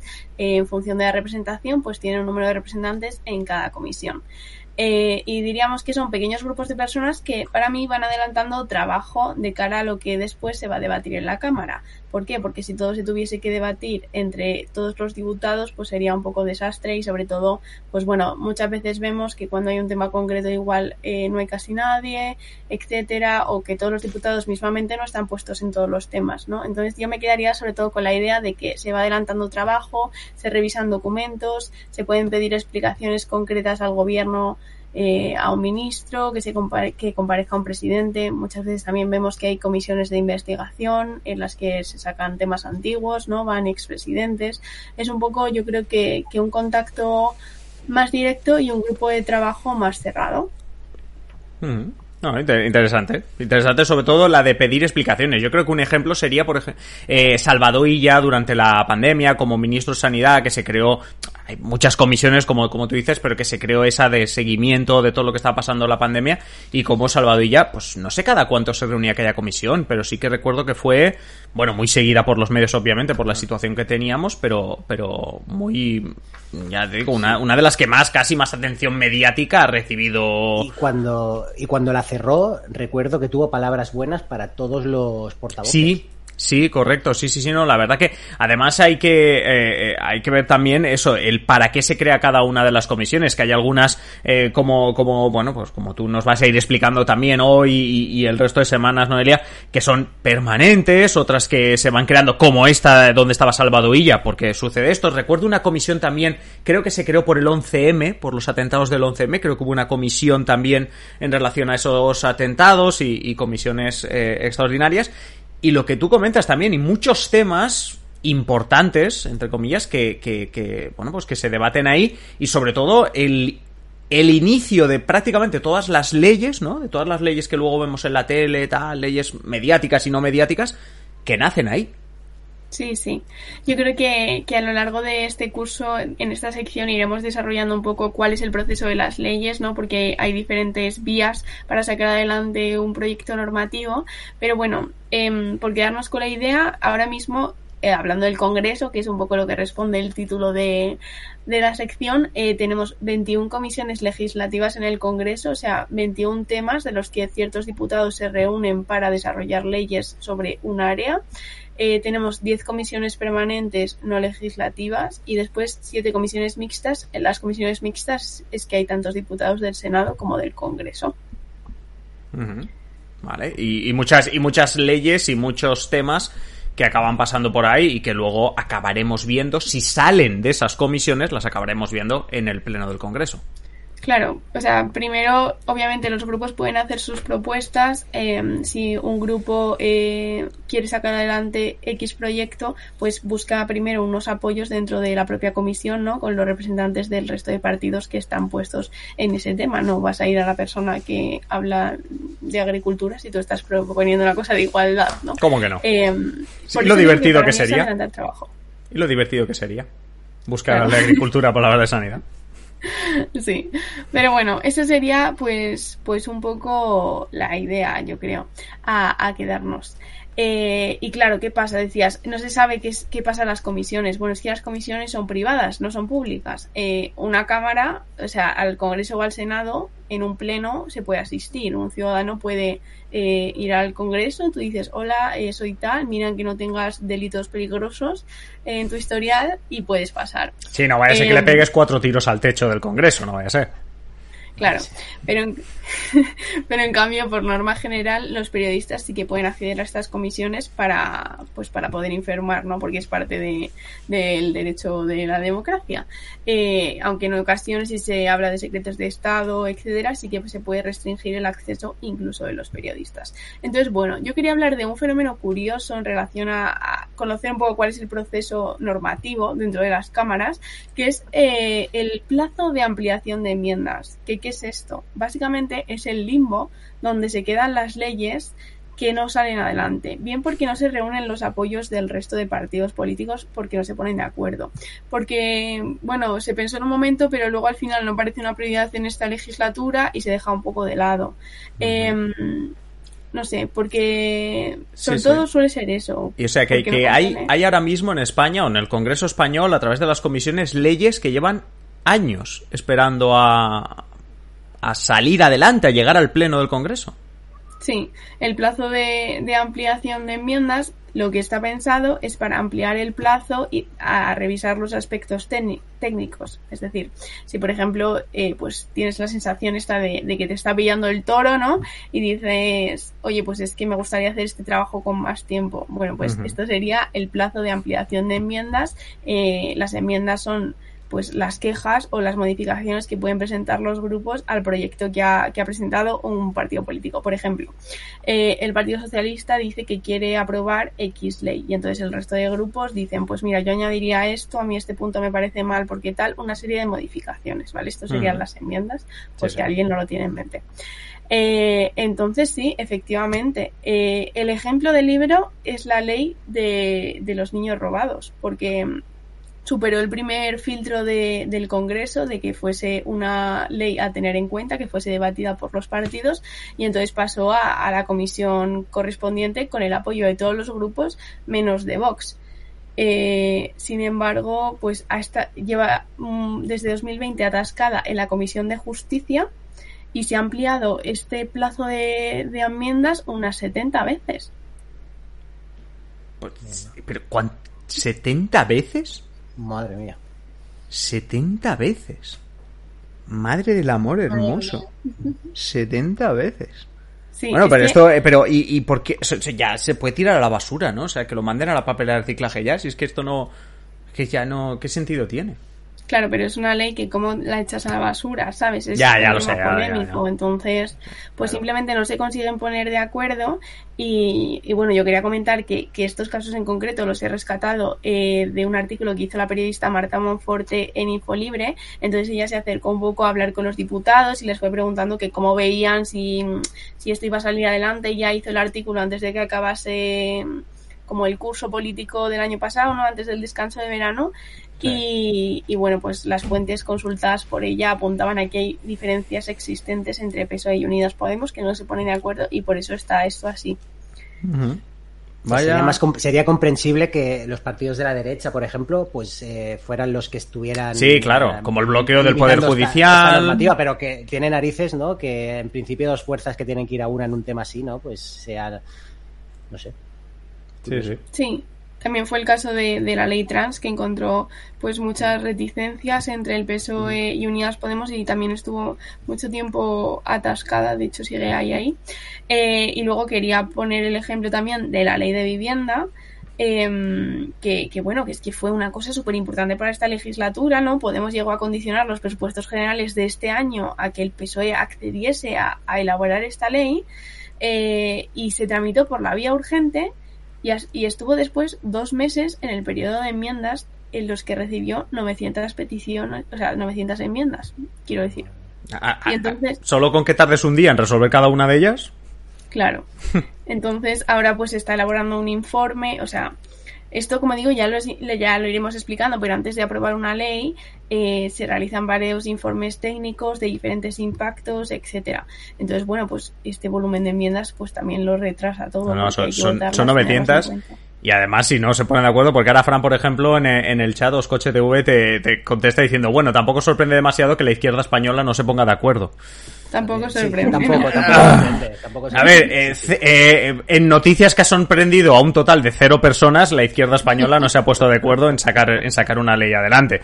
Pero, pero sí que es verdad. Oye, eh, realmente no sé si tengo ganas de esta sección o no, porque parece como muy frustrante, ¿no? Dentro de- del color político que tenga cada uno, es como muy frustrante ver el, el trabajo de las comisiones que, por un lado, yo creo que nos queda claro que es muy importante y que se, que se cuece en el Congreso, yo creo que casi va a estar centrado en estas comisiones, aunque evidentemente cada semana podemos traer alguna cosilla diferente, pero que realmente también queda bastante claro el, eh, bueno, pues un poquito el, el ejercicio, ¿no? De, de paciencia que debe tener, sobre todo me he quedado con la de los bebés robados, ¿no? La ley de los bebés robados que, que estábamos comentando tú ahora, ¿no? Lo de, lo de que se ha ampliado el plazo 70 veces. O sea, Es, es una barbaridad. Tremendo, tremendo. Eh, bueno, pues aquí tenemos las tres secciones que vamos a tener esta temporada con este con este plantel que ahora se enfrenta a algo que teníais miedo. ¿eh? En este en este final de, de directo, en este final de directo, bueno, ha llegado el momento de el trivial. Lo hemos dicho en el podcast, lo hemos dicho en Twitter, lo hemos dicho en todas las redes sociales. Os hemos ido entrenando también a vosotros, los que nos estáis viendo a través de nuestro Instagram, porque os hemos ido entrenando también con ciertas preguntas de Trivial. Básicamente queremos acabar cada uno de estos eh, directos como digo, haciendo un trivial. Un trivial en el que obviamente participaréis vosotros, Fran, Noelia, Alba, y que también podéis participar los que estéis en directo. Es muy sencillo, habrá premios incluso, aún los tenemos por decidir, quizá la semana que viene os los podamos decir. Básicamente es súper sencillo. Cuando nosotros, cuando yo, yo voy a ser el moderador aquí, el presentador, yo de esta me libro, uh, voy a... Sí, sí, sí, sí. Primero elegiremos, os presentaré las categorías, como los quesitos del trivial, elegiremos una categoría y haré una ronda de, haré dos rondas de preguntas a, pues eso, Fran, Noelia y Alba. Cuando yo haga una pregunta, vosotros, los que nos estáis viendo, podéis contestar en el eh, chat. La primera persona que lo acierte se lleva tres puntos, la segunda dos, la tercera uno. Y en vuestro caso, pues en el caso de Fran, Noelia, Alba, eh, lanzaré la pregunta a alguien, por ejemplo a Fran, si la acierta tendrá tres puntos, si no habrá un rebote y por ejemplo irá a Noelia que tendrá dos puntos si la acierta, y si no, a Alba uno. Y lo que habrá que pensar es exactamente. Esto, ¿eh? ¿eh? y espérate que tengo que pensar, a ver, aquí va, aquí tiene que haber premios también para vosotros. Yo creo que más que premio, aquí tiene que haber una apuesta, hay que decidir algo. Sugerencias por el chat. exacto, aceptamos por supuesto todas las sugerencias por, por el chat. Si nos estáis viendo en diferido en YouTube, pues en los comentarios de ¿Qué podemos hacer? Yo lo, primero que se me ha ocurrido es que el que pierda de los cuatro tiene que invitar a comer o a cenar al resto. Pero bueno, esto ya, esto ya veremos. Y espérate, porque sé que vais a decir, claro, pero como tú eres el presentador no te tocará invitar. Hombre, aquí ahora mismo en el directo hay dos personas en Madrid, dos en Barcelona. Para unirles alguien tendrá que pagar el AVE. Y evidentemente va a ser el Menda. O sea que, a ver, ¿eh? tampoco nos quejemos, ¿eh? A ver, ahora tampoco nos... Ahora no nos quejemos, ¿vale? Entonces, una vez explicado todo esto, el orden de hoy, cada día entre vosotros cambiar el orden. El orden de hoy voy a empezar por Fran, luego Noelia y luego Alba. Como digo, dos rondas en la que primero habrá una categoría y luego otra. Así que me he traído uno de estos, ¿sabéis eso de elegir el número aleatorio, el tirado un dado y demás?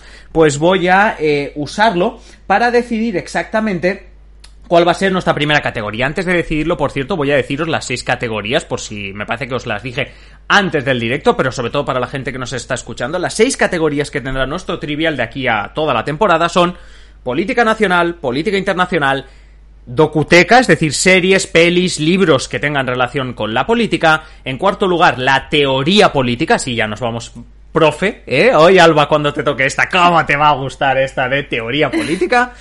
Historia política, hombre, Fran, a ver, no me falles aquí en historia política. Y la última, curiosidades políticas, es decir, por ejemplo, frases de Mario Rajoy, etcétera, etcétera. Todo esto, ¿vale? Eh, es lo que vamos a tener en nuestro trivial. Vamos a ver cuál es la primera categoría con la que. Por cierto, Fran, vas a ser el primero que va a recibir una pregunta en este trivial. O sea, es la presión, ¿eh? Absoluta. Es historia. Es historia. Vamos a tener opciones. A veces... No, tú en el trivial tienes opciones. O sea, tú, tú has jugado al trivial. Bueno, bueno, hay alguna pregunta que tienes opciones. opciones. Bueno, en alguna pregunta del trivial. Bueno, bueno, bueno, bueno. A ver, a ver, a ver. En alguna pregunta muy complicada os daré opciones. En las que no son complicadas no os voy a dar opciones. jugaba el trivial junior. Entonces tenía opción. Yo me voy, o sea, yo con los cajos. Si solo jugáis al Trivial Junior, yo me voy, o sea. A ver, he intentado que las preguntas sean la categoría que sea para esta primera vez, para este primer día, sean relativamente fáciles. Por cierto, a todo esto he hecho lo de generar el de esto y aleatoriamente es política nacional. Vamos a empezar por política nacional, así que supongo que es la de Noelia. La, en este caso, si es como se. que se Ya, seguramente, seguramente. Bueno, Fran, yo voy a apuntar aquí los puntos. Por supuesto, los que estáis eh, viendo en directo podéis responder. Y ya os digo, el primero se lleva tres puntos, dos y uno. Y la semana que viene haremos clasificación durante todas las semanas con vuestro usuario de Twitch. Y obviamente, pues eh, ya os diremos la semana que viene a ver qué premios os, os damos. ¿Vale? Entonces, pregunta para Fran, política nacional. De verdad que cuando la oigas vas a decir, ¿en serio este es el nivel? Bueno, empezaremos facilito. Fran, ¿cuál es la edad mínima para votar en España? a los 18 años. ¿Estás seguro? Eh, sí. Ahora no, Qué malo, No, ¿sabes por qué te lo pregunto también? ¿Sabes por qué te lo pregunto también? Porque al ser una pregunta medianamente fácil, ha sido y tiempo también que en el chat alguno se apunte. Por cierto, podéis creer en Fran o no. Podéis apostar o no a que son 18 años. Obviamente, Hombre, Fran, nunca son había sentido 18 esto de años. los concursos. En casa, cuando los ves, los respondes rápido, ¿no? Pero cuando estás, te preguntan a ti. Pero a que te pones nervioso y ya dudas incluso de si son 18 Sí, ¿eh? años. Sí, son ¿A 18 qué- o 45. ¿no? ¿A qué has dudado? Claro, claro. No, no, exacto. Es que dices, oye, ¿yo puedo votar? ¿Yo con, con mi edad puedo votar? Ya, ya empiezas a dudar absolutamente de todo. Pero, por supuesto, la edad mínima para votar en España son 18 años. ¿Vale? Esta es la primera pregunta. Eh, Noelia, va para ti la siguiente pregunta de política nacional. Y esta yo creo que te va a encantar. No sé si la vas a acertar, pero te doy ya una pista. Tiene que ver con el Congreso de los Diputados. Así que es lo tuyo. ¿Vale? Porque esto es algo que se cuece en el Congreso. Para ti, Noelia, y obviamente para los que estáis en directo. Pregunta, Noelia, ¿cuántos vicepresidentes tiene la mesa del Congreso de los Diputados? Cuatro. Te vuelvo a hacer la misma pregunta mientras espero si alguien quiere contestar en, en el, en el chat. Por cierto, si contestáis en el chat y falláis, no pasa nada. Tampoco os voy a restar puntos. Noelia, ¿cuántos has dicho? Cuatro, cuatro. ¿Estás segura? ¿Que son cuatro? Yo diría En el- que sí, pero... Yo te digo que no sé si es porque lo sabe, pero Scotch TV te ha seguido a Fran hasta la muerte con 18 años y te sigue a ti con 4. Correcto, son cuatro. Son cuatro los vicepresidentes que hay en la mesa del Congreso de los Diputados. Ostras, eh, Alba, eh, han acertado, han acertado, ¿eh? Qué presión, ¿eh? Bueno, no, a ver. Yo creo que es eh, también relativamente fácil. Porque a ti te gustan los dramas, ¿verdad? Te gustan los dramitas. Sí, y parece que lo haya hecho expresamente, pero esta pregunta va de dramas. Alba, ¿cuántos escaños en el Congreso de los Diputados tenía Ciudadanos cuando Albert Rivera anunció su retirada de la política? Un drama, ¿eh? Un drama a todas luces, un ma- drama. El resto no digáis nada porque os puede venir rebote. Eh, era- eran, no sé, me eran 13. No sé. Te sonaban 13 y yo te voy a decir No, no. que no eran 13 y el rebote en este caso va para Fran. Fran, ¿cuántos? Yo voy a decir 42. Tú vas a decir 42, pues voy a ver ya con el siguiente rebote, Noelia. Pero estamos hablando. No, no, no, a ver, a ver, a ver, a ver, no, No. estamos hablando de nada. Yo repito la pregunta. ¿Cuántos escaños tenía en el obtuvo en el Congreso Ciudadanos cuando Albert Rivera anunció su retirada de la política? Es decir, ¿qué resultado obtuvo Ciudadanos cuando Albert Rivera se fue? Dijo, "Oye, me retiro." Diez. ¿Perdona? Diez escaños. 10 escaños, un puntito para Noelia. Ay, porque poco. Claro, porque había las, en las elecciones, sí. Ah, Ah, ah, ah, es que claro, hombre, a ver. trampa esa, ¿eh? Bueno, trampa. Hombre, pues mira, la respuesta que nos han dejado en el chat de demasiados, pues imagínate, claro, aquí, venga.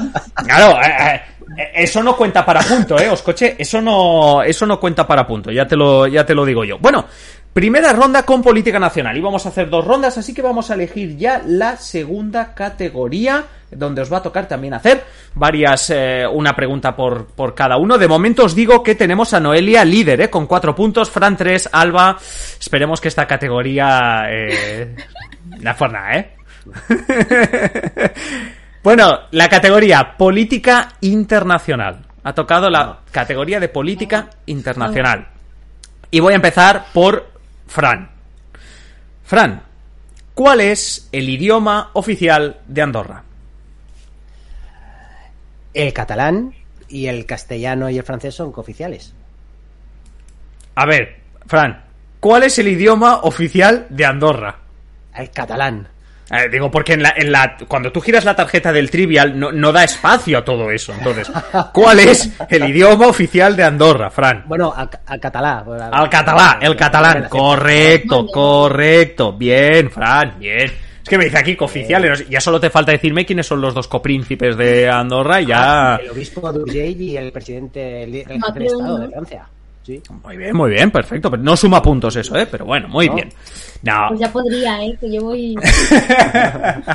oye, oye, Alba, ¿y si recuperas puntos añadiéndote al chat? Te vas al chat de- y entonces ahí te sumas unos puntitos. Puede meterme, sí, sí. Claro. Bueno, ahora, ahora le toca a Noelia. Pregunta para Noelia, política internacional. Antes de Donald Trump, ¿cuál había sido el último presidente de los Estados Unidos que se enfrentó a un proceso de impeachment en el Senado? De los Estados Unidos, claro. Antes de Donald Trump. El último antes de Donald Trump. No lo sé. ¿No lo sabes? ¿No quieres dar una... ahí, yo qué sé, un presidente de los Estados Unidos? Kennedy. Kennedy, no. Alba, rebote. Es Clinton. Es Por de- Clinton. ¿Clinton de nombre hace Bill? Lewinsky. Bueno, Levinsky no fue presidenta. Ya, ya lo sé. Es Bill Clinton, es Bill Clinton, no te quiero hacer sufrir, es Bill Clinton, correcto. Dos puntitos para Alba, era Bill Clinton, correcto. Eh, además, aquí sí que hay medianamente trampa porque, por ejemplo, podríamos hablar de Richard Nixon, el cual, eh, con el tema del Watergate, nunca llegó a tener un impeachment porque dimitió antes de enfrentarse al, al impeachment. De todas maneras, Bill Clinton es posterior, así que realmente era Bill Clinton. Eh, y en este caso te toca, Alba, eh, otra, otra pregunta. En este caso sí que hay opciones, ¿veis? Sí que tengo preguntas con opciones, que de O sea, verdad. eso significa que es difícil.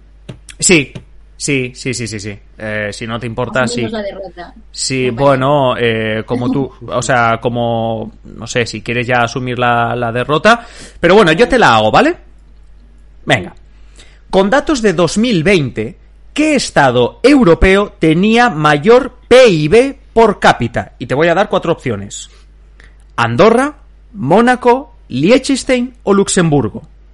En 2020, ¿qué estado europeo tenía mayor PIB por cápita? Andorra, Mónaco, Luxemburgo o Liechtenstein. Estoy entre dos, pero voy a decir. Buah, si me llegas a decir que estás entre cuatro, No, no, no. Digo Liechtenstein, pero. No sé. a ver, ¿dices Liechtenstein o no dices Liechtenstein? Lo digo, lo digo. Dices Lo digo. Liechtenstein. Es tu respuesta final, Liechtenstein. Pues no. Mm, No es sí, Liechtenstein. si es. No, no es, pues es Luxemburgo. A ver, hay rebote, ¿eh? Tú ves dando pistas a tus, a tus compañeros. Eh, no es Liechtenstein, no es Liechtenstein. Fran, rebote para ti y te quedan tres opciones, Luxemburgo, Andorra o Mónaco. Yo por ser justo, yo había pensado en Mónaco y como ha, ha dado una respuesta que podría ser, yo voy a seguir con Mónaco. Vas a seguir con Mónaco, o sea, tú eh, te pones con Mónaco. Me pongo con Mónaco. Pues es Me correcto, Mónaco. es Mónaco. Oh. Mónaco es el estado europeo, al menos con datos de 2020, que son los últimos que, que se pueden consultar, es decir, son los últimos en los que tenemos datos de todos los países, ¿vale? Homogéneos. Es el estado europeo con más PIB por cápita. Eh, os digo una cosa, no están por orden, es decir, he metido a Andorra, Luxemburgo y Liechtenstein por hacer bulto, es decir, no, no es que sean el primero, segundo, tercer y cuarto, Eh, obviamente podemos imaginar que el PIB por cápita de, eh, pues como digo, de, de Luxemburgo, eh, de estos países, pues realmente sea, sea también bastante, bastante importante, etcétera, etcétera, pero como digo, es Mónaco. Eh, obviamente, eh, cada semana, cuando volvamos a hacer la sección de Trivial, pues iré recordando los puntos que tenéis entre los usuarios de- del chat, porque no me da tiempo a apuntarlos en directo, pero sí que esta primera experiencia del Trivial, por cierto, ¿qué tal la primera experiencia del Trivial? No sé cómo... ¿Bien, mal? ¿Lo dejamos? O sea, ¿lo, lo anulamos? ¿Lo anulamos para la siguiente semana o bien? Bien, bien, bien, bien. sí, sí. Bien, bueno. Eh, a ver, por lo menos tenemos todos puntos. Oye, eh, ¿sabes como aquello de Ralph en, en Los Simpsons de todo el mundo gana? Pues tenemos, tenemos puntos. En este caso, recuento final rápido. Tenemos a Fran con 8 puntos, tenemos a Noelia con 4 y tenemos a Alba con 2 puntos. ¿Qué os parece? Esto, esto es remontable, ¿eh? Solo la, es posible. es solo la primera vez. Y oye, si, si os picáis mucho, puedo hacer más, más rondas. De momento, como digo, tenemos estas dos. Hemos probado ya la- los quesitos de la política nacional y la política internacional. Pero bueno, tenemos, tenemos más quesitos todavía por, por probar. Oye, y a lo mejor no descarto que la semana que viene, como es un generador de estos automático, repitamos alguna de las, de las secciones. Que por cierto, la mayoría de respuestas que habéis dado en el chat han sido correctas, excepto en esta última y en la de Bill Clinton.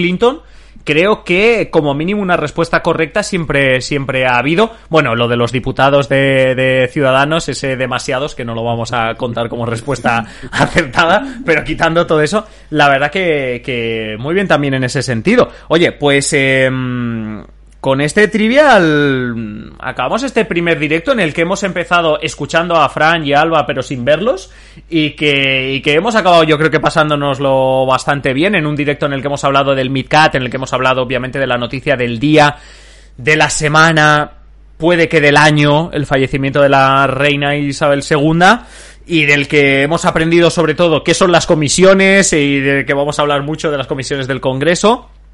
Y que sabemos que vamos a tener muchos dramitas, no solo en la sección de Alba, sino quizá también a la hora de jugar al Trivial. Vamos a tener algún que otro, algún que otro dramita y ese eh, taquígrafo, que nosotros sí que lo vamos a ver todo claro, ¿verdad, Fran?